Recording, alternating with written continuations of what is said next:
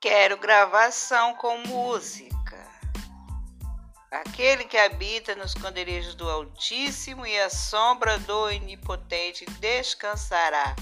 Direi o Senhor, Ele é o meu Deus, o meu refúgio, a minha fortaleza, e nele confiarei. Porque ele te livrará do laço do passarinheiro e da peste perniciosa. Ele te cobrirá com suas penas, e debaixo das suas asas estarás seguro. A sua verdade é escudo e broquel. Não temerás. Ai! Não temerás ponto noturno, nem da seta que voa de dia, nem da mortandade que assola o meio-dia.